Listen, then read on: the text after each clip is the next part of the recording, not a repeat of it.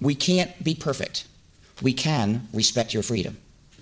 And there is all the difference. Punkt. Ja, hallo zusammen und herzlich willkommen zur 123. 23. Sendung 123 von der Sendung für die vernetzte Welt hier bei Radio Korax 95,9 MHz und heute ist da der Joti und Hallo. ich, der Nilo, hallo. Der Nilo, genau. Und wir haben einen Gast. Wer ist es denn, Joti? Es ist der Alex aus Plauen, der Hallo. uns schon regelmäßiger mal besucht hatte. Und wir freuen uns sehr, dass wir ihn letztens, wer die vorletzte Folge von Sendung für die vernetzte Welt gehört hat, weiß, worum es ging. Wir hatten äh, uns nochmal im IBK mit Atari auseinandergesetzt. Und genau zu dem Thema kam der Alex auch mit vor Ort und wir haben nochmal über die Armsendung auch so ein bisschen ähm, uns unterhalten und festgestellt, eigentlich wird es Zeit für eine neue Sendung. Es gibt so viele neue Themen und auch spannende Themen und da hat er uns heute eins mitgebracht. Aktueller Arbeitstitel heißt noch moderner Ablasshandel, aber da kann ja der Alex vielleicht kurz einen, einen Überblick geben, worum es denn heute ungefähr gehen soll. Ja, also es geht eigentlich um ein Ding, was mir seit äh, ja, 10, 12 Jahren, 15 Jahren in meiner täglichen Arbeit begegnet und immer schlimmer wird und inzwischen äh, Ausmaße erreicht hat, wo man sagen kann, dass das einfach nur noch äh, in eine völlig falsche Richtung geht. Ähm, die ganze IT, aber auch andere Bereiche von Wirtschaft oder auch Politik, Gesellschaft und so weiter, ähm, sind geprägt von inner Kultur, Consulting, Compliance-Theater, ähm, Verantwortungsdiffusion und äh, damit halt auch, äh, dass Probleme, dass Technical Debt und so weiter aufgebaut werden, äh, die an vielen Stellen einfach zu dysfunktionalen Systemen führen. Also egal ob jetzt IT-Systeme oder Behörden oder was auch immer. Ähm, wir führen das dann mal ein bisschen weiter. Das, das, das würde bedeuten, dass es quasi im Einkauf so Abgrenzungsverhalten gibt. Jeder erfüllt quasi seinen Vertrag, so weiter ausgefüllt ist, aber zum Schluss funktioniert es technisch nicht. Das ist, also das ist ein Teil von dem Okay, Spiel. okay. Es ist aber äh, ein, ein grundlegendes, äh, also äh, fast schon, also psychologisches Spiel, was Leute äh, machen. Also das, ähm, also können wir vielleicht gleich, gleich ein, ein- einsteigen an der Stelle. Vielleicht mal mit einem guten Beispiel, Genau. damit sich das die Hörer vorstellen können. Also äh, vielleicht noch kurz zu mir. Also ähm, ich arbeite in dem ganzen Bereich IT-Security, ähm, teilweise Consulting, ähm, aber zum Glück habe ich jetzt wieder mehr Hands-on zu tun. Äh, also ich bin lieber bis zum Ellenbogen im Öl und in irgendwelchen Maschinen und sitze auf dem Fußboden von einem äh, Rechenzentrum und habe da irgendwie Kabel um mich rum, als dass ich da mit irgendwelchen Affen im Anzug rede, die äh, einfach auf Buzzwords abgehen. Äh, das habe ich lange gemacht auch, aber irgendwie merke ich, äh, dass das mir nicht liegt und dass das halt auch, äh, also diese Leute Teil des Problems sind. Und ähm, ich berate bzw. arbeite für alle möglichen Firmen. Äh, Das sind Firmenbezahlwesen, das sind Leute, äh, Bankenversicherungsumfeld, Energiewirtschaft, ähm, teilweise auch äh, ähm, Auto, Automobilindustrie, Zu, Zulieferer genau genommen. Also eine, das ist also ein Kunde von uns ist ein ähm, Zulieferer, der für Volkswagen oder VAG im Allgemeinen arbeitet und dort halt Und Software liefert. Da geht es quasi immer um diesen Sicherheitsaspekt. Also Quasi in einer meinem konkreten Fall- Und auch so ein bisschen, wie man das Ganze Ja, so also baut, dass es, dass es lang, lange hält. Ja, also IT-Security hat sich ja mittlerweile auch in viele Einzelbereiche aufgeteilt.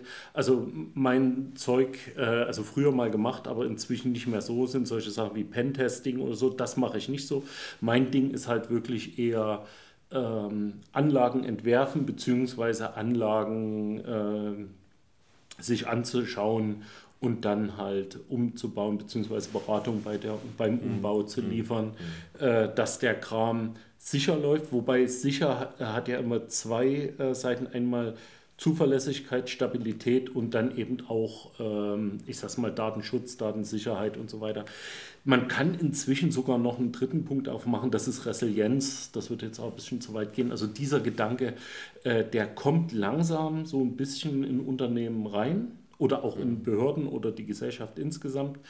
Aber äh, eigentlich ähm, zur Resilienz, wie viel hält meine Anlage eigentlich Störungen aus und ist trotzdem noch im Grunde funktional, das, ähm, also das geht gerade los. Es sind ja immer mehr und mehr Geschäftsprozesse und ganze Betriebszweige, wo der Kern wirklich nur noch mit Computer funktioniert. Ah, ja, Und absolut. man stellt fest, sobald der Computer ausgeht, kommt quasi auch kein Geschäftsfluss Fluss mehr zustande. Genau. Und der muss ja nicht mal ausgehen. An vielen Stellen reicht es, wenn irgendeine blöde Library veraltet ist und plötzlich Ja. nicht mehr lebt Ja. und damit eine Software äh, nicht mehr startet, die halt essentiell ist. Und äh, viele Unternehmen haben einfach nur ihre analogen Prozesse genommen und haben die digitalisiert. Sie haben halt auch, oder gerade auch Behörden, und sie haben nie wirklich nachgedacht, ob das, was sie da tun, am Ende überhaupt zielführend ist oder äh, ob es nicht bessere Wege gibt. Und das ist dann auch ein Punkt, wo ich später noch mal ein bisschen drauf eingehen würde. Also sehr oft wird halt einfach äh, Standardbausteine äh, oder auf Standardbausteine gesetzt. Die werden aus dem Schubfach genommen, werden zusammengestellt, weil man es halt so macht. So, aber es ist Aber meinst du vielleicht auch, dass das ein Generationenthema ist, dass das früher quasi so mit Papier und Bleistift wurden Prozesse entworfen und wurden dann sozusagen ins Digitale halt so transferiert, dass man sie eins zu eins übernommen hat und halt eben nicht nochmal überarbeitet hat. Die, also, Das ist, das ist eine gute Frage. Dazu mm, kenne ich nicht so viele analoge Unternehmen noch. Ähm, also so alt bin ich dann auch nicht. Aber was ich mitbekommen habe, ist, dass Unternehmen, die tatsächlich von, also ich rede jetzt von äh, Technologieunternehmen, Ja, ja, Äh, die von einem Ingenieur geführt werden, im Allgemeinen in sich äh, vielleicht jetzt betriebswirtschaftlich nicht so optimiert sind, aber aber technisch technisch und äh, also sie haben an vielen Stellen ähm, in, in, in Verständnis von dem, was sie machen, in, in die Betriebswirtschaftler, also die sind wichtig, ich will jetzt nicht hier Betriebswirtschaftler bashen, aber die haben ihre KPIs und ähm, daran messen die das Unternehmen. Aber sie verstehen eigentlich nicht, was das Unternehmen wirklich macht. Und das ist halt an vielen Stellen in eine, in eine ähm, äh, also das führt dazu, dass sich die Prozesse vom tatsächlichen Ziel abheben und das dann halt auch, äh, da wird dann halt von Human Resources geredet, nicht mehr von Kollegen oder so. Ähm, das bedeutet dann auch, dass äh, Teams eben, äh, ja, wir, wir haben Aufgabenanzahl X, dafür brauchen wir Anzahl Y Kollegen in Z Zeit. Und ähm, so rechnen dann Betriebswirtschaftler, während der Ingenieur sagt, äh, der hat so ein paar Ideen in der Richtung, der kennt sich ein bisschen damit aus, die kommen auch ganz gut miteinander aus, lass die mal ein Team machen.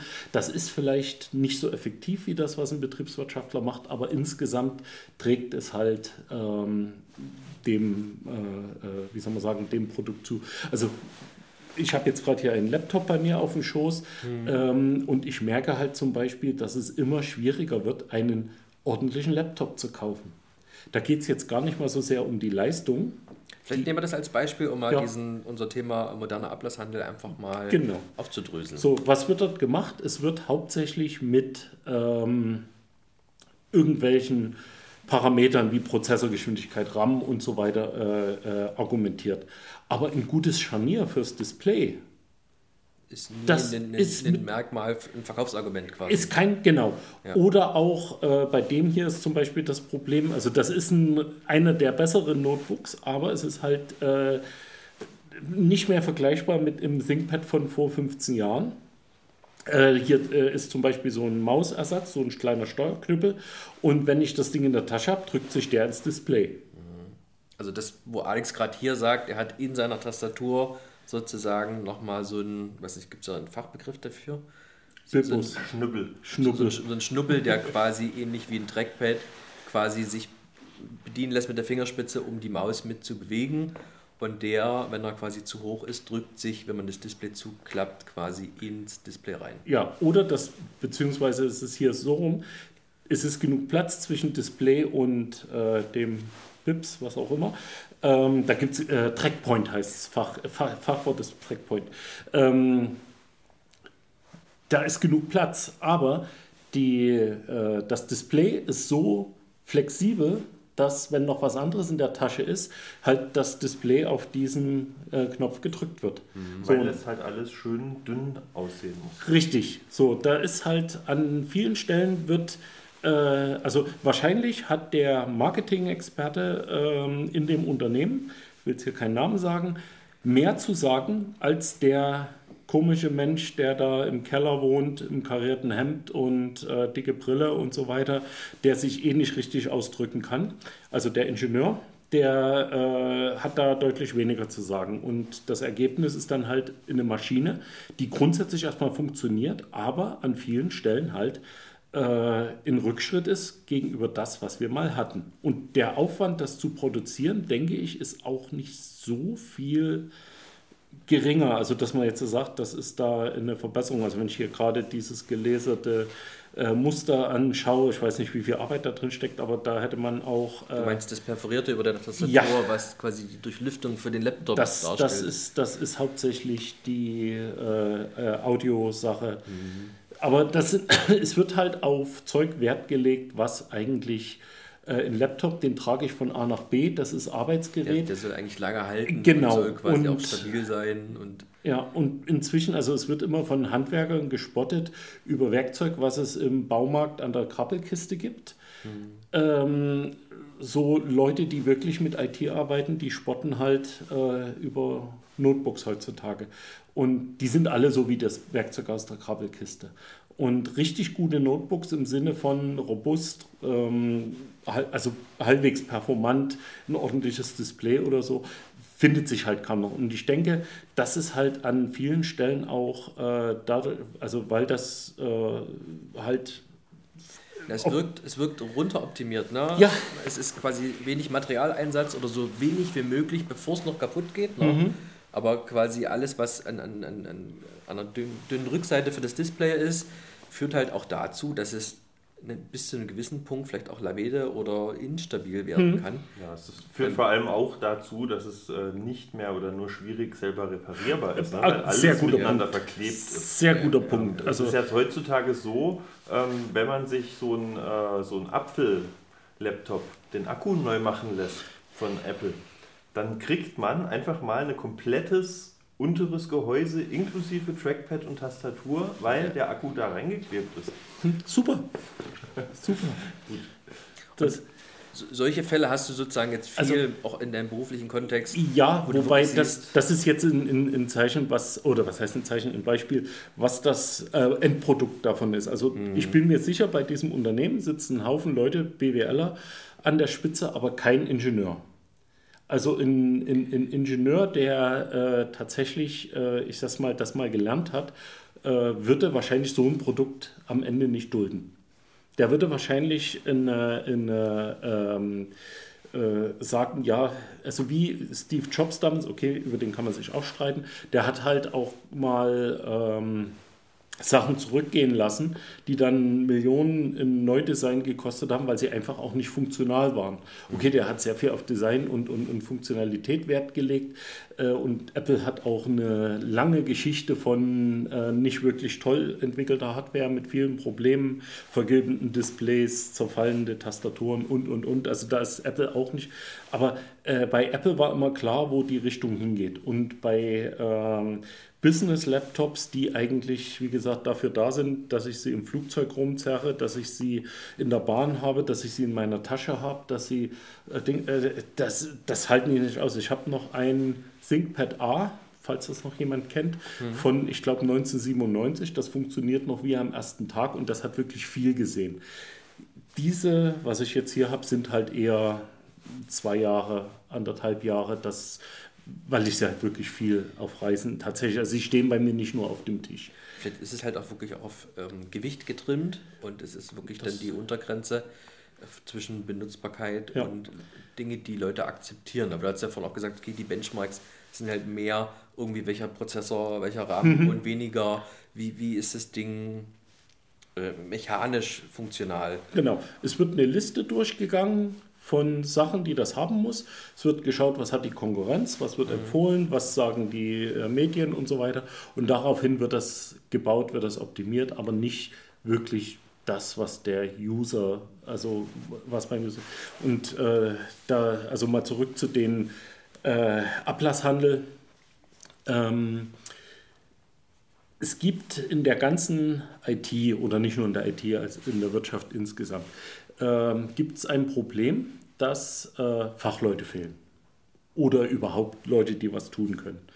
Und äh, ein gängiges Ding ist eigentlich schon, keine Ahnung, wie lange es jetzt Consulting schon gibt, wahrscheinlich auch schon seit es im Prinzip unsere Wirtschaftsordnung gibt. Also das heißt, ich habe irgendein Nischenproblem, wo ich die Fachleute nicht im Haus habe oder wo meine Fachleute mit anderen beschäftigt sind. Also gehe ich zu einem Unternehmen extern äh, oder einen einzelnen Berater, was auch immer, der von außen mir was erzählt. Das ist äh, völlig legitim, aber inzwischen hat sich das Ganze ein bisschen anders entwickelt als, de, äh, als die ursprüngliche Idee. Also statt tatsächlich äh, Wissen in ein Unternehmen zu tragen, wird äh, das äh, Prinzip Consulting zunehmend dafür benutzt, um eine Verantwortungsdiffusion im Unternehmen oder wo auch immer zu erzeugen. Äh, also Erklärung, Verantwortungsdiffusion. Also wir alle haben doch mitbekommen, was der BER, also der Berliner Flughafen, für ein Bockmist war. Ähm, ich glaube, 13 Jahre hat er gebraucht, bis er eröffnet wurde, oder? Ich weiß nicht, also es war, es war eine lange Zeit. Und es war dort sehr viel Fehlplanung, sehr viel, ähm, äh, ja, wie soll man sagen, falsch gebaut, falsch gedacht, falsch äh, zusammengestellt auch einfach schlicht falsch gemacht im Sinne von, dass die Leute, die es aufgebaut haben, dort Mist gemacht haben. So, das ist dann irgendwann aufgefallen und dann statt zu sagen, wir setzen uns jetzt an den Tisch und machen es richtig, ähm, ist das Karussell mit den Unternehmen, die das beraten haben, wie als auch die dort Sachen, äh, Teilbereiche, Teilprojekte bekommen haben, weitergedreht worden, sodass noch mehr Leute drin waren in dem ganzen Projekt. Und das wird üblicherweise inzwischen gemacht, ähm, einfach um am Ende keinem wirklich Schuld zuweisen zu können. Also das ist ähm, so ein ganz typisches Ding. Irgendwas wird gebaut, sagen wir mal äh, eine Heizung in so einem äh, Flughafen und ein mhm. Lüftungssystem. Das war dort zum Beispiel ein Problem. Also wird eine Firma genommen, die die Heizungs- oder Lüftungsplanung macht. Mhm. Dann wird äh, ein Architekt der dann das in das System oder in das Haus einbindet oder umgekehrt, je nachdem, wer da zuerst kommt. Dann gibt es ein Unternehmen, was die Rohre und so weiter installiert. Also die Umsetzung quasi macht. Genau, ja. und dann gibt es äh, oft noch die, die das dann betreiben also sprich Hausmeister oder Klimatechniker, wer auch immer da bei so einem großen System dranhängt. Also vielleicht auch noch eine extra Wartungsfirma, die dann Wartungsverträge genau, hat, genau. die es aber im Zweifelsfall noch nicht mal selber installiert ist. Richtig. Das heißt, du hast so. einen Planer, der auf einer gewissen Grundlage plant, mhm. du hast einen Richter, der auf der Grundlage von dem Planer sagt, ich baue das nur genauso, wie das geplant war und du hast dann jemanden, der das betreibt, der aber auch nur das betreibt, was im Wartungsvertrag wahrscheinlich vereinbart ist. Genau so ist es. Genau so und das äh, bedeutet in der Regel, wenn irgendwas nicht geht, ist keiner schuld. Das heißt, der Planer kann immer sagen, ich habe es richtig geplant, die Umsetzung ist falsch. Der, der es umsetzt, hat, kann immer sagen, äh, ich habe das nicht geplant, ich habe es so umgesetzt, wie es äh, im Projekt stand. Und die Leute, die es betreiben, können jederzeit sagen, wir haben es weder gebaut noch wir müssen damit leben, was die Leute uns hingestellt haben. Das ist jetzt hier relativ einfach äh, das Beispiel, aber bei so komplexen Zusammenspielen wie zum Beispiel so ein Flugplatz, wo Elektrik, Haussteuerung, Lüftung, äh, Feuerlöschanlagen und, und, und, und, da gibt es ja äh, Dutzende Sachen, die voneinander abhängen, hohe Komplexität, sehr viele verschiedene Player in dem Spiel und mhm. die ähm, an einen Tisch das konsistent hinzubekommen, ist sehr schwer. So, und das ähm, ist aber ein Trend, den man an, also insgesamt in der Wirtschaft und in der Politik an, an vielen, vielen Stellen sieht. Und ähm, was dann, also als sie gemerkt haben, das ganze Ding läuft vor dem Baum, ähm, wurde dann nochmal, wie gesagt, ein Karussell durchgeführt in, dem, in den Firmen. Äh, Dann haben Leute die alten Projekte überprüft, kamen mit neuen äh, Vorschlägen, das wurde dann wieder umgebaut, dann waren dort die falschen Dübel in der Wand und, und, und. Also jede Menge Zeug. Das heißt, selbst wenn man hinterher sagt, wir arbeiten das jetzt auf, ist es unmöglich, ähm, wirklich zu sagen, hier, dort an der Stelle ist was falsch gelaufen und jemand hat zweifelslos tatsächlich äh, Mist gebaut, wo er vielleicht schadensersatzpflichtig ist. Also es gibt etwas, was äh, sich mehr oder weniger überall durchgesetzt hat, sei es in der Politik, sei es in der Wirtschaft, sei es in der IT, also gerade in der IT, da kann ich also wirklich von innen sprechen, da gibt es dann halt so eine Cover Your Ass.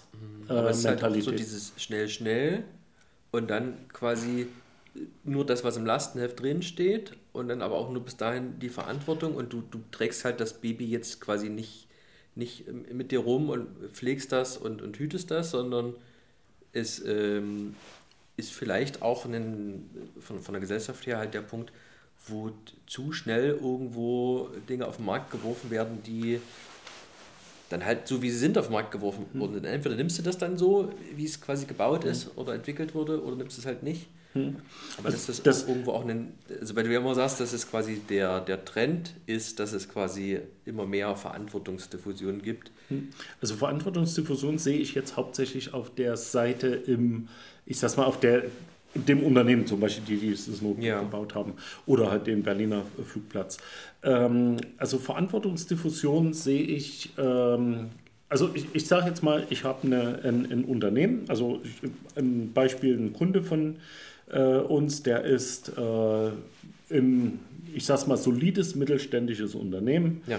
circa 2000 Mitarbeiter, äh, weltweit verteilt, IT-lastig, sehr viele Softwareentwickler, ähm, bauen unter anderem auch äh, Apps, die dann, ich sag's mal, Finanzdienstleistungen und, und ähm, persönliche Daten und so weiter, also schon eine ge- gewisse heikle Sache.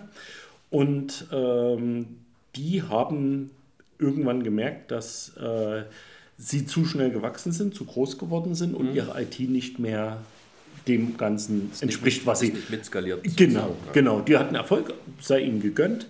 So, der IT-Chef dort hat dann äh, Folgendes gemacht. Also er ähm, ist eigentlich kein reiner, wirklicher IT-Mensch, sondern der kommt eher aus dem ganzen Bereich. Also er ist ein Betriebswirtschaftler. So. Und das muss ja auch nicht schlechter sein, aber er hat in dem Fall, also in die Tiefe keine Ahnung, in die Breite auch nur begrenzt. So, das heißt, ähm, was macht er?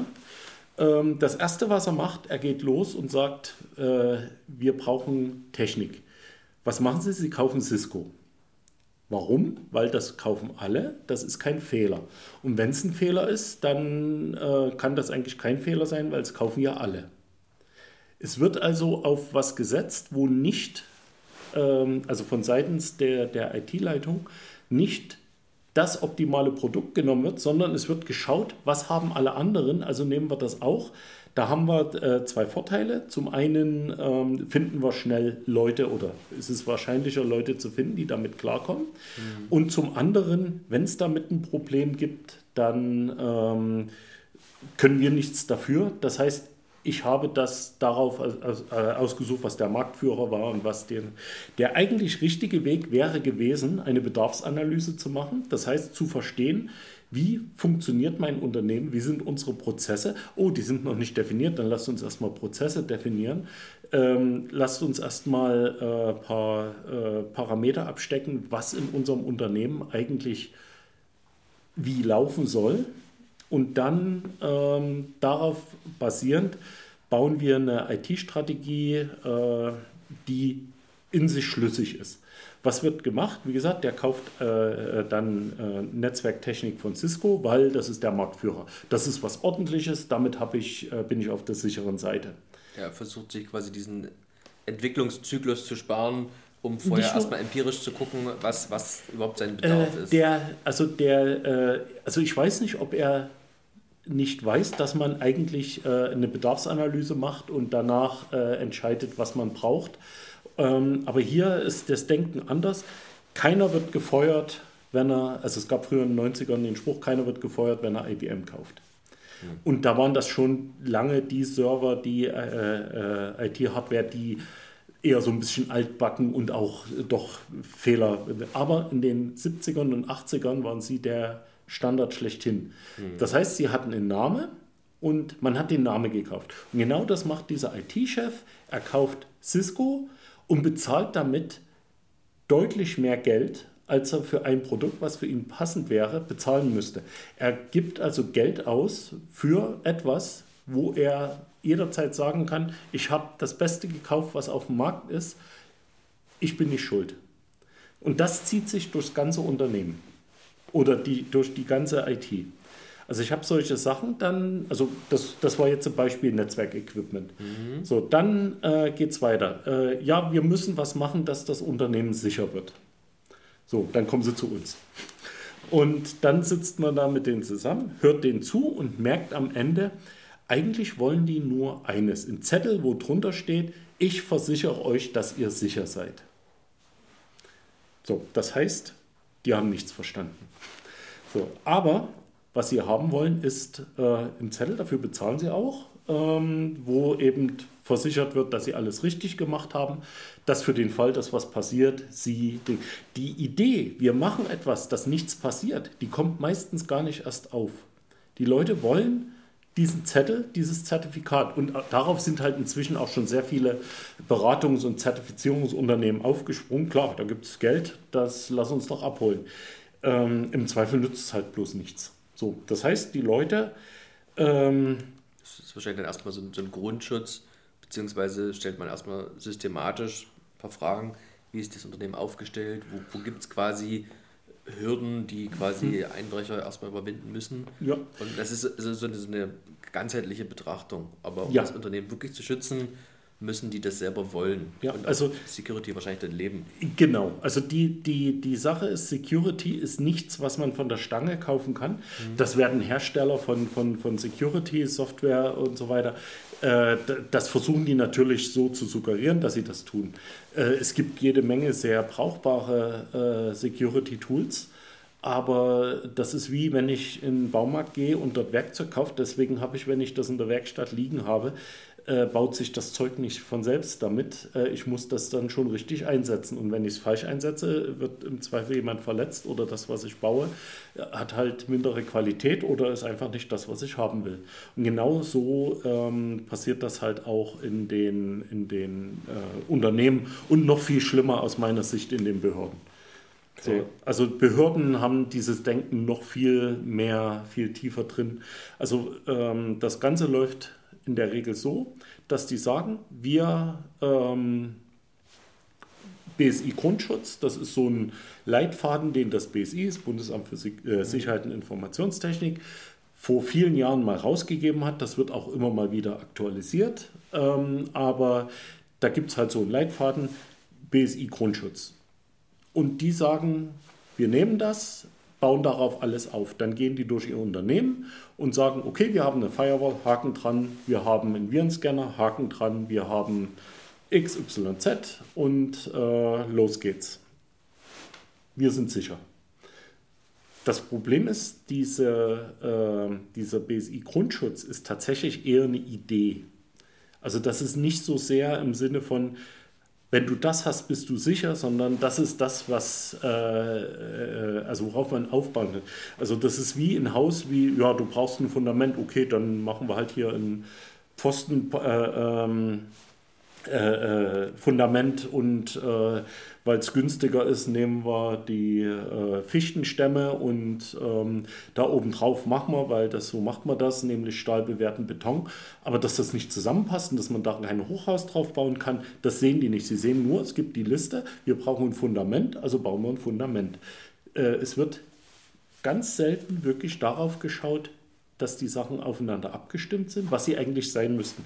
Es gibt so einen schönen Spruch, Security likes layers, das heißt, ähm, die Sicherheitsvorrichtungen, und dazu gehören jetzt nicht nur Firewalls oder sowas, sondern auch Prozesse, Mitarbeiterschulungen, eingesetzte Software und so weiter, Rechte, die gesetzt werden im Unternehmen Und, und, und viele, viele, viele kleine Dinge, die müssen aufeinander abgestimmt sein. Wenn man zum Beispiel sagt, ich mache Zwei-Faktor-Authentifizierung, das also äh, Username plus Passwort plus irgendein Hardware-Dongle, dann ähm, sagen die Leute, okay, wir müssen Zwei-Faktor-Authentifizierung machen und dann sagen sie, ja, die günstigste Version ist, sich dann den zweiten Faktor mit SMS zuschicken zu lassen. So, das ist halt ein inhärent unsicheres Verfahren. Aber wir haben auf dem Papier Zwei-Faktor-Authentifizierung stehen. Und das ist halt ähm, sowas, was ähm, in den Unternehmen ganz tief, also es wird einfach in eine Liste abgearbeitet von Dingen, die man haben muss. Und ähm, wir nennen es Compliance-Theater. Also Compliance heißt, äh, wir halten uns an bestimmte Regeln und die äh, sind in dem Zusammenhang halt, äh, werden einfach willkürlich zusammengestellt. Wie gesagt, BSI Grundschutz oder irgendwelche anderen Sachen äh, werden da genommen. Und äh, ja, wir erfüllen BSI Grundschutz jetzt. Und wenn wir gehackt werden, dann können wir nichts dafür, weil wir hatten ja BSI Grundschutz. Und das Witzige ist, äh, bei allen sieben, acht äh, Unternehmen, wo wir letztes Jahr waren, wo es äh, Erpressungstrojaner gab, die haben alle alles gehabt. Und trotzdem waren alle Systeme, die wir dort gesehen haben, ja, komplett unsicher. Also äh, es, es war teilweise nicht mal mehr möglich festzustellen, wo die überall reingekommen sind, weil das Unternehmen so viele Lücken hatte, dass äh, also mehrere Angriffe gleichzeitig waren und wahrscheinlich sogar mehrere Ransomware-Gangs sich um dieses Unternehmen gestritten haben. Also so, Ja. so solche Sachen ähm, sind jetzt nicht unbedingt an der Tagesordnung, aber auch nicht so selten. Und äh, Das aber die Ursache ist letztendlich dieses, naja, auch wahrscheinlich Silo-Denken von, von jeder Abteilung, jeder einzelnen. Also der IT-Chef hat vielleicht eine andere Meinung als sich die IT-Mitarbeiter und, und jeder für sich versucht, seine Agenda zu erfüllen. Wenn seine Agenda erfüllt ist, ist jeder für sich zufrieden, aber man guckt nicht, ob das Gesamtkunstwerk in sich also das so ist stimmig ist. So habe ich das jetzt verstanden. Auf, das ist auf alle Fälle ein Faktor. Nein, der andere Faktor ist auch, der, der IT-Chef muss sich zum CTO oder wer auch immer ihm vorgesetzt ist, ähm, rechtfertigen. Der Mitarbeiter muss sich gegenüber seinem IT-Chef rechtfertigen. Oder der Abteilungsleiter oder wie auch immer. Also immer, es muss sich noch oben recht- so, Genau. ja. Muss, also er muss sich rechtfertigen. Und ähm, an vielen Stellen hängt, also gerade auch in Behörden, ähm, hängt halt der äh, Job da dran. Das heißt, wir haben keine Fehlerkultur in dem Sinne.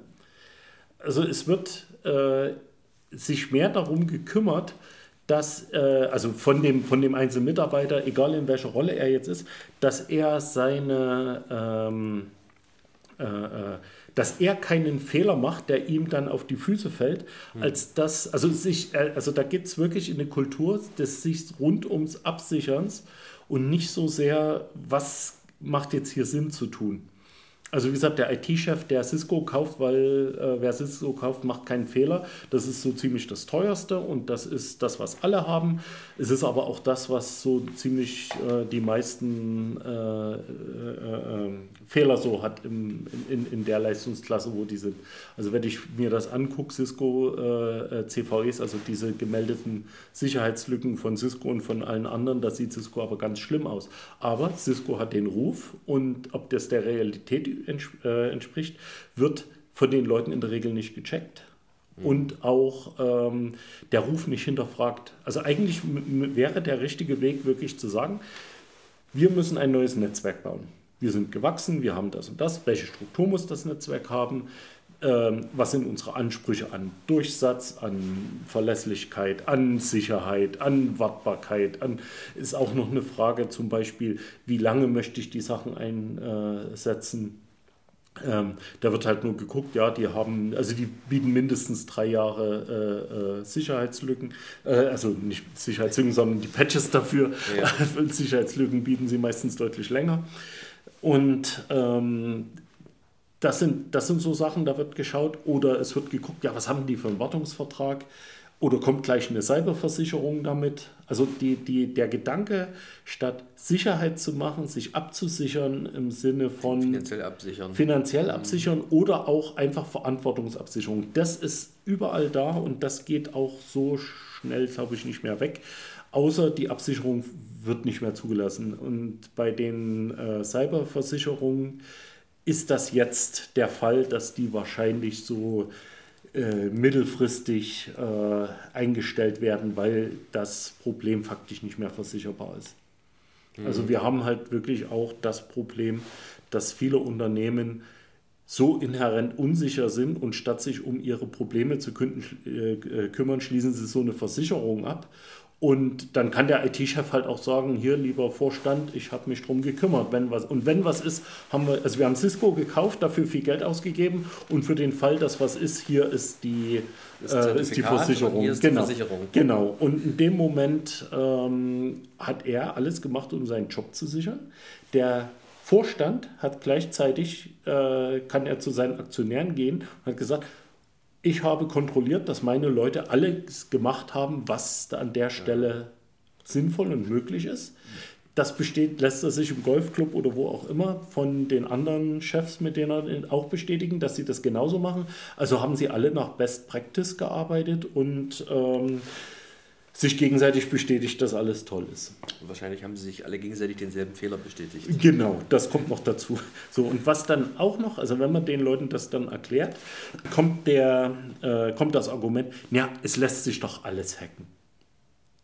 So, und das, dann merkt man, dass sie wirklich gar nichts verstanden haben. Also, Also ist aber quasi so diese, diese IT-Ohnmacht, diese Alternativlosigkeit von wegen, ich kann doch eh nichts tun, Mhm. ist quasi schon, schon so tief verankert, quasi in dem täglichen IT-Mantra, dass die wirklich dran glauben und sagen, Mhm. okay, ja, dann ist das halt so. Ja, also dieses, dieses alles kann gehackt werden, das ist ja auch ähm, per se erstmal nicht falsch. Aber, was ich vorhin gesagt habe, Security likes Layers, keine Burg ist uneinnehmbar. Aber was macht man? Man hat mehrere Sicherheitsmaßnahmen hintereinander. Es gibt einen Burggraben, es gibt meistens noch einen Burggraben, dann gibt es eine Mauer, dann gibt es äh, mehrere Innenhöfe, die sind voneinander abgeteilt und so weiter. Das heißt, dasselbe muss man halt auch in seiner IT aufführen. Das heißt, man braucht überlappende Sicherheitsmaßnahmen und selbst wenn irgendwo ein was äh, gehackt ist, unsicher ist, das ähm, muss mein, mein Gesamtkonstrukt so gebaut sein, dass es dann nicht kollabiert. Und das ist halt ein Punkt, den äh, die Leute sagen, ja, wir haben eine Firewall, wir haben einen Proxy, wir haben in, in, in eine Client Security, also was früher der, der Virenscanner war, ist doch alles super. So, aber zum Beispiel, wenn, äh, wenn ich dann in eine, in eine, äh, zum Beispiel eine äh, Firewall habe, die eine Intrusion Detection drin hat, also ein, ein System, was Einbrüche erkennt, wo dann ähm, der Hersteller damit wirbt, ja, der erkennt die ähm, CPU-Angriffe hier, also, ähm, ach Gott, wie hießen sie? Äh, auf Intel vor drei Jahren, vier Jahren. Spek- Spectre zum Beispiel, solche Sachen, die erkennen und verhindern wir. So, da, da stellen sich mir sofort Fragen. Äh, die CPU ist in dem Server, ist in dem Laptop.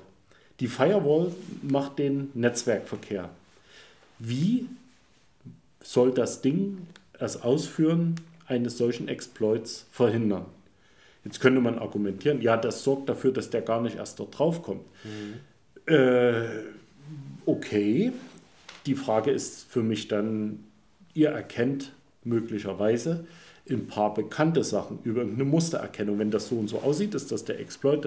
Den kann ich aber auch, ähm, also Ob- Obfuscation, also ver ver verschleiern, verstecken ähm, in anderen Daten. Ich kann den, also ich habe auch äh, nichts, was... Ähm, äh, also ich habe auch Daten ein- und ausgehend in das Unternehmen, wo äh, die Firewall nicht eingebunden ist, sei es über USB-Stacks genau. oder wenn die Leute ihr Notebook mit nach Hause nehmen, so solche Sachen. So, das heißt, ich ähm, kann dann als Unternehmen, was die meisten dann gemacht haben, ja, ich habe einen Schutz gegen äh, Spectre und Co., also die CPU an, Haken dran an der Liste. Sie haben nie ausprobiert, ob das funktioniert. Sie haben nicht mal drüber nachgedacht, ob das in ihrem Anwendungsfall Sinn macht. Ja. Sie haben aber was, um es nach oben zu melden. Wir haben Spectre äh, abgewehrt. Man kann das auch eine, eine Ursache darin haben, dass das dass ja IT tagtäglich komplexer wird. Ne? Es gibt neuere Technologien, neue Trends. Ne? Auch wenn ich jetzt so sehe, was so sich in Virtualisierung getan hat. Ne? ein Computer im Computer im Computer und es wird auch Netzwerk virtualisiert, abstrahiert und die ganze Komplexität vielleicht auch zwischen Dev und Op, ne, zwei Abteilungen, jede wird unterschiedlich geführt, ähm, dass sie auch unterschiedliche Ziele haben, dass dann quasi dieses gesamte Orchestrieren der gesamten IT mit Backend, Frontend, Server, Client, dass das zu komplex ist, um es wirklich ganzheitlich schützen zu können. Dass man versucht, die Komplexität rauszunehmen, indem man es kleiner clustert, aber indem du es kleiner clusterst, du quasi die Wege zwischen den zwei Clustern übersiehst, die andere Angreifer haben. Die, also Komplexität ist genau das Stichwort. Also der, einer der wichtigsten Punkte, was Security angeht, nicht nur ähm, im Bereich IT, auch in anderen Sachen, ähm, hängt mit Komplexität zusammen. Und Komplexität ist ab einem gewissen Punkt einfach nicht mehr beherrschbar. Das heißt, ich habe irgendwo eine, ein, ähm, äh, eine Reihe von ein, im Einzelnen ähm, durchaus zu verstehenden und beherrschten Problemen bzw. Lösungen dafür, aber in ihrer Kombination wird, äh, also treten dann Probleme auf. Also zum Beispiel, äh, ich weiß nicht, wer von euch sich noch daran erinnern kann, äh, Anfang der 1990er hat die Bahn, damals noch Staatsbetrieb, ähm, eine hervorragende Idee gehabt. Wir haben Züge, wir haben ähm, äh, Waggons, wo Autos drauf können. Und statt ähm, dass du von Hamburg nach München fährst, stellst du dein Auto in Hamburg auf den Waggon, also auf den, auf den Güterwagen, setzt dich vorn ins, ähm, in, in, in Personenwagen, kannst dort was essen und so weiter und du kommst in München an, wahrscheinlich genauso schnell, wie wenn du selber fährst,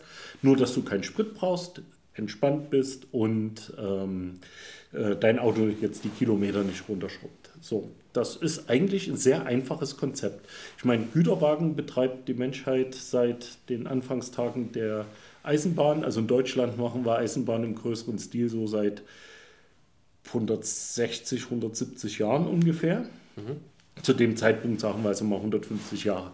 Da geht man eigentlich davon aus, dass das Problem beherrscht ist. Also das ist ein Ding, was wir können. Und zu dem Zeitpunkt war die Bahn auch noch nicht so kaputt gespart. So, das war alles äh, schön und gut. Wir nehmen also Waggons, wo wir ein Auto draufstellen können. Kein Problem. Ja, dann kommt Mercedes-Benz und baut ein Auto, was 7 cm zu breit ist. So, okay, baut man andere Rampen ran, Problem gelöst. Kurze Zeit später kommt die Bundesregierung und sagt, äh, jedes Auto muss äh, neuerdings eine elektronische Wegfahrsperre haben, wenn es da steht, wegen, weil es werden zu viele Autos geklaut. Ja, und die meisten Hersteller haben halt dann an, das, an die elektronische Wegfahrsperre gleich schon eine Alarmanlage gemacht. Das heißt, sobald wieder Zug sich in Bewegung gesetzt hat, haben die Autos gedacht, sie werden geklaut, also fuhr ein laut blinkend hubender Zug Ja. durch die Landschaft.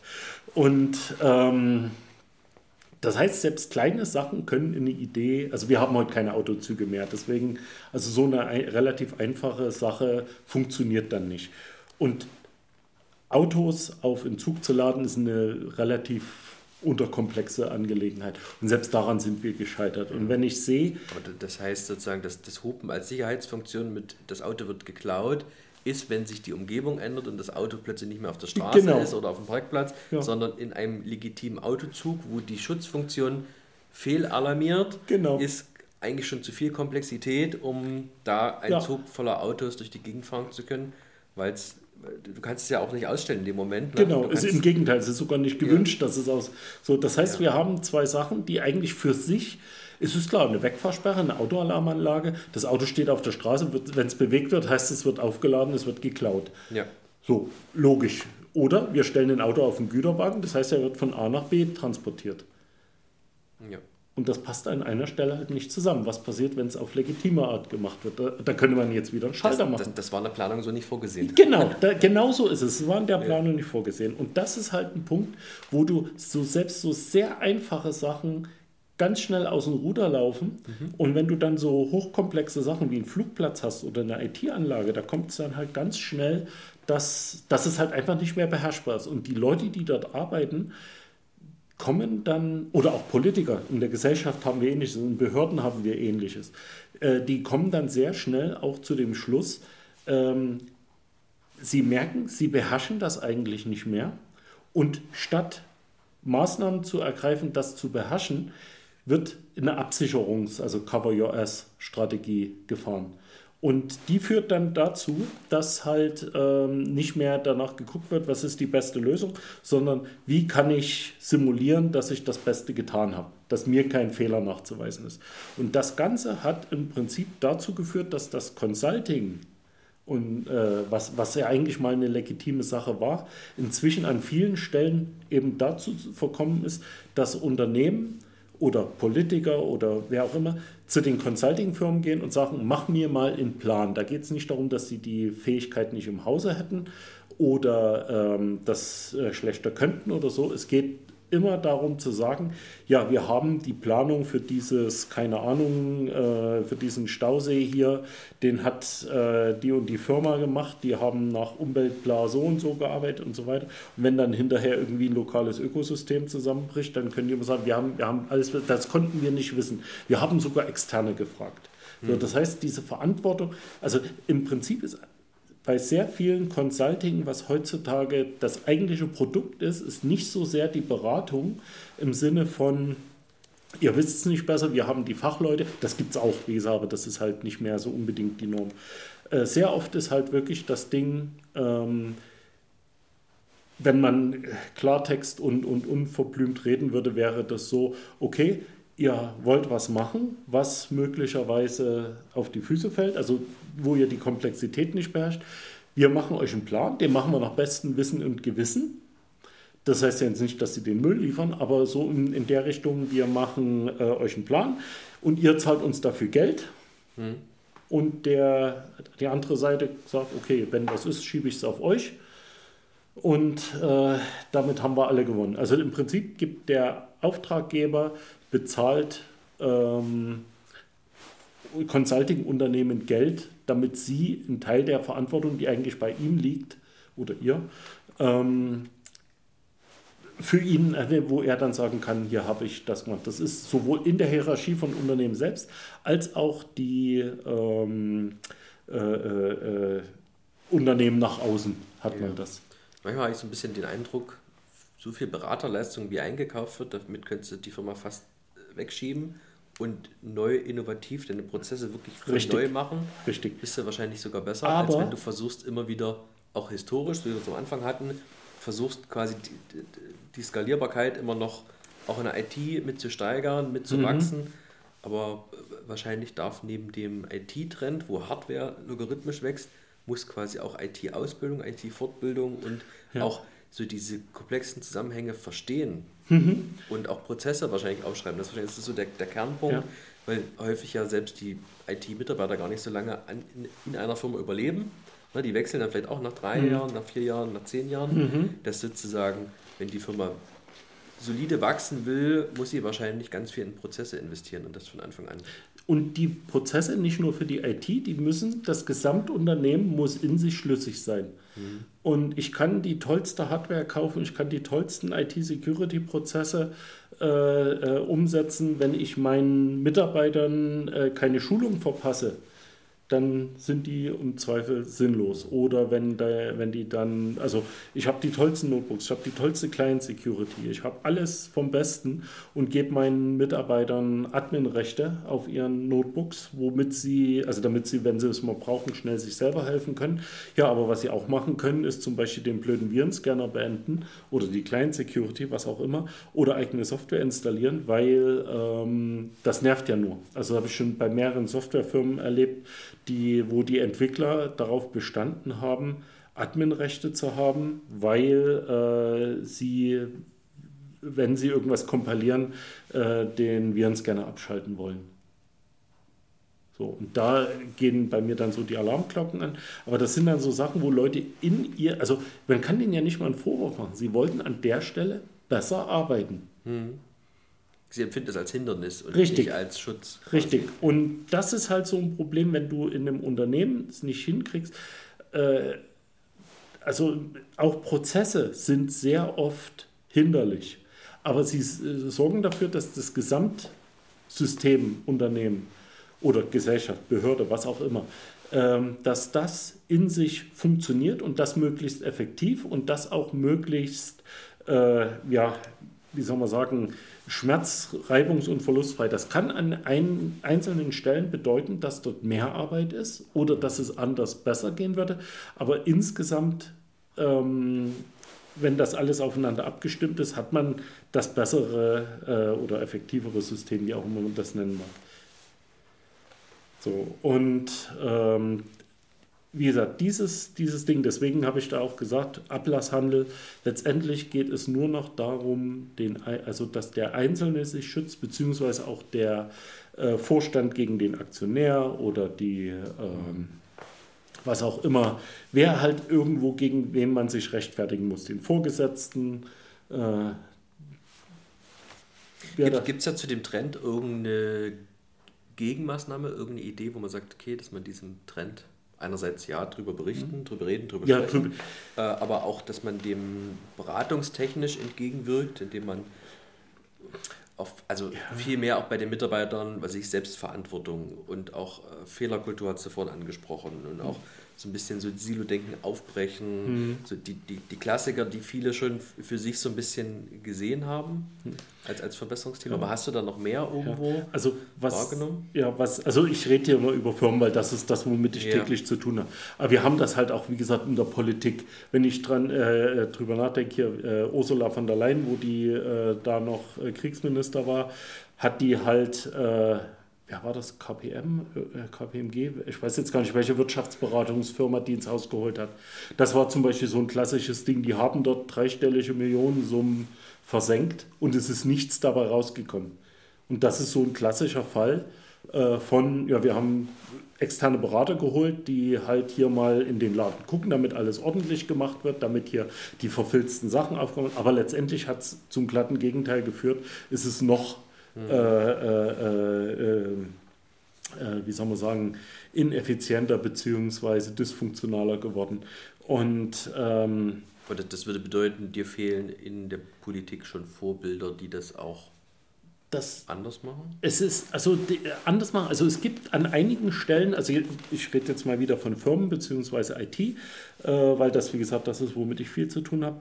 Ähm, also was zum Beispiel helfen würde, wenn die Leute anfangen würden, das Undenkbare zu denken. Sprich, brauchen wir eine Windows Active Directory? Brauchen wir einen Exchange Server? Was gibt es denn da noch? Also das ist so, so ein Standard. Die zwei Produkte, Exchange, Windows, äh, Microsoft Exchange von, von ähm, äh, ist halt so die Groupware-Lösung, über die alle zusammenarbeiten und äh, die Active Directory, dort haben wir alle unsere Verwaltungsdaten drin also sprich User und, und, und die Maschinen und so weiter. Und ähm, das Ding ist, es ist nicht das einzige Produkt. Es gibt noch jede Menge andere. Mhm. Also E-Directory und wie sie alle heißen. Also es gibt wirklich, äh, die genau dasselbe tun. Und da muss ich aber als IT-Leiter oder, oder als CTO, wer auch immer dafür zuständig ist, Verantwortung übernehmen. Ich muss mich gegen was entscheiden, was die Masse so macht. Gegen den Trend, ja. ja und, und gegen die Menge. Sozusagen. Genau, und, und wenn ich Windows genommen habe mit Active Directory und Exchange, kann ich mich immer hinstellen, ja, das ist das, was alle nehmen, also haben wir keinen Fehler gemacht. Aber ich persönlich aus meiner Erfahrung würde inzwischen behaupten, die Kombination Active Directory, Exchange mit Windows Clients ist in der Form nicht mehr absicherbar egal wie viel Compliance-Theater, wie viel Technik ich da drumherum stelle, es ist so komplex, dass es faktisch nicht beherrschbar ist mehr. Und ähm, ich würde jetzt auch einfach die Prognose wagen, jeder, der das am Laufen hat und irgendwie mit der Außenwelt Daten austauscht, wird früher oder später von Ransomware heimgesucht. Software, die viel eingesetzt wird, hat halt auch den Vorteil, dass wenn ich mich da einmal tief reinfräse und eine Lücke finde, dann ist sozusagen der Schaden ja bestmöglich, weil ich damit viele das, Opfer habe. Das also auf alle Fälle. Ist ja quasi im Umkehrschluss die Low-Hanging Fruit. Ne? Die Software, die viel eingesetzt wird, hat halt natürlich auch die, die sie lohnenswerteste, wenn ich da Zeit investiere. Das, das, ist, das ist ein Argument, da muss man allerdings dazu sagen, äh, umgekehrt, also ähm, im Serverbereich ist Linux deutlich weiter verbreitet, also gerade was auch ähm, Cloud und so angeht, äh, dort, dort dominieren die.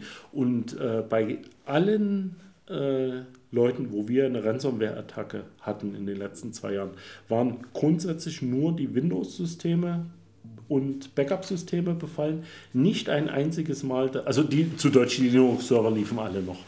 So, und äh, das heißt nicht, dass Linux ähm, äh, dagegen immun ist.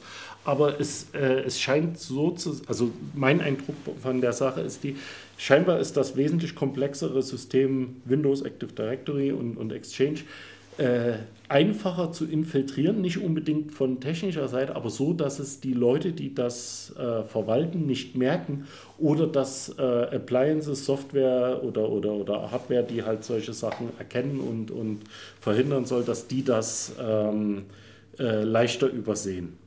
Und an der Stelle glaube ich, ähm, wie gesagt, aus meiner Erfahrung raus würde ich einfach sagen, wer diese Kombination laufen hat, ist früher oder später dran. Das ist einfach, äh, ich, ich glaube, mittlerweile unvermeidlich.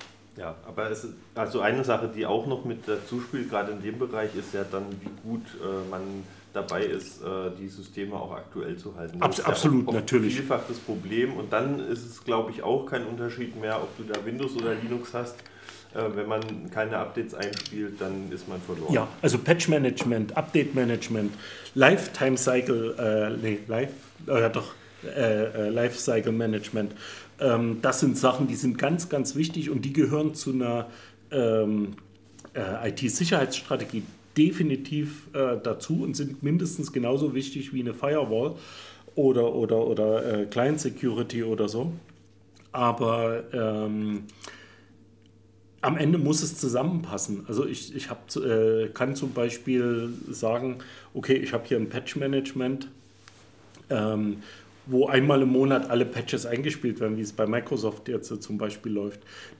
Ja, was ist die mit den anderen 3,9 Wochen im Monat, ähm, wo keine Patches eingespielt werden? Das heißt, ich habe dort so, so einen Zyklus, ähm, wo in einer gewissen Zeit äh, eben nichts gemacht wird. Und das ist halt ähm, auch von dem Hersteller vorgegeben. Ich, das heißt, wenn ich mich an einen Hersteller binde, was man ja öfters mal auch macht, ähm, zwangsläufig, dann muss ich halt auch damit leben, was die mir vorsetzen. Für die meisten Leute ist es, also IT-Chefs ist es halt so, ja, Microsoft hat es gegeben, Microsoft hat es genommen und was die sagen, ist Gottes Wort und damit müssen wir leben. Aber ähm, als Beispiel, es gibt halt nach wie vor noch Solaris als, als, als Ding und dort habe ich halt eine Stabilität in dem, was äh, die Services bieten, was die, was sie, oder eine Kontinuität, die die bieten, äh, die eher im Bereich von 10, 12, 15 Jahren ist. So, das heißt, ich habe auch deutlich längere, äh, ähm, äh, also die, die Hardware bzw. Software, die ich dort laufe, kann deutlich länger laufen, aber da müsste ich mich ja wieder gegen den Trend, äh, also der Trend ähm, ist nicht unbedingt, weil das Zeug gut oder besser ist, sondern weil man sich im Golfclub untereinander abspricht, das musst du nehmen, wir müssen jetzt auch Cloud machen. Deswegen machen alle Cloud. Ob das jetzt an der Stelle Sinn macht, wird da weniger hinterfragt. Also diese Bedarfsanalyse wird nicht gemacht, diese ähm, äh, auch Produkttests im Sinne von, was können die Dinge eigentlich? Was, was, was, wer macht was? Wie funktionieren die da rein? Da wird dem Vertriebler geglaubt und das war's. Und stattdessen wird halt, wie gesagt, eine Cyberversicherung abgeschlossen. Ja. Also zusammengefasst, alles ist schlimm. Äh, also wenn du das als äh, Dienstleistungsbetreib hast, heißt das umgekehrt, für uns ist sie die Zukunft sehr rosig aus und wir haben ähm, äh, ja, viele Anfragen und ein, wahrscheinlich ein sehr sicheres Einkommen. Aber wie lange kann sich die Gesellschaft das leisten? Das ist die Frage. Weil das halt nicht nur IT ist, es ist halt auch in Politik, in Behörden. Aber da setzt halt quasi weg von der Beratungsleistung hin zur Eigenverantwortung übernehmen, zu Silo-Denken aufbrechen, so ein bisschen auch Firmenkultur leben. Dort, dort muss das halt ansetzen. Ja. Und das ist das, was wir euch mit auf den Weg geben wollen würden. Und ich denke mal, wir sind in den letzten Zügen. Hast du noch Ja. ein Schlusswort für uns? Äh, ja, Denken vor Handeln. Das ist immer eine gute Idee. Das klingt sehr gut. Ja, vielen Dank, dass du bei uns warst. Wir freuen uns wieder. auf viele weitere spannende Themen mit dir. Mal gucken, ob wir es dieses Jahr nochmal schaffen. Liebe Zuhörer, das war's mit Sendung 123, Sendung für die vernetzte Welt.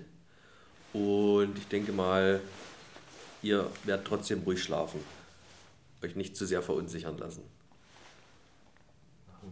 Bis zum nächsten Mal. Bis zum nächsten Mal. Tschüss. Tschüss.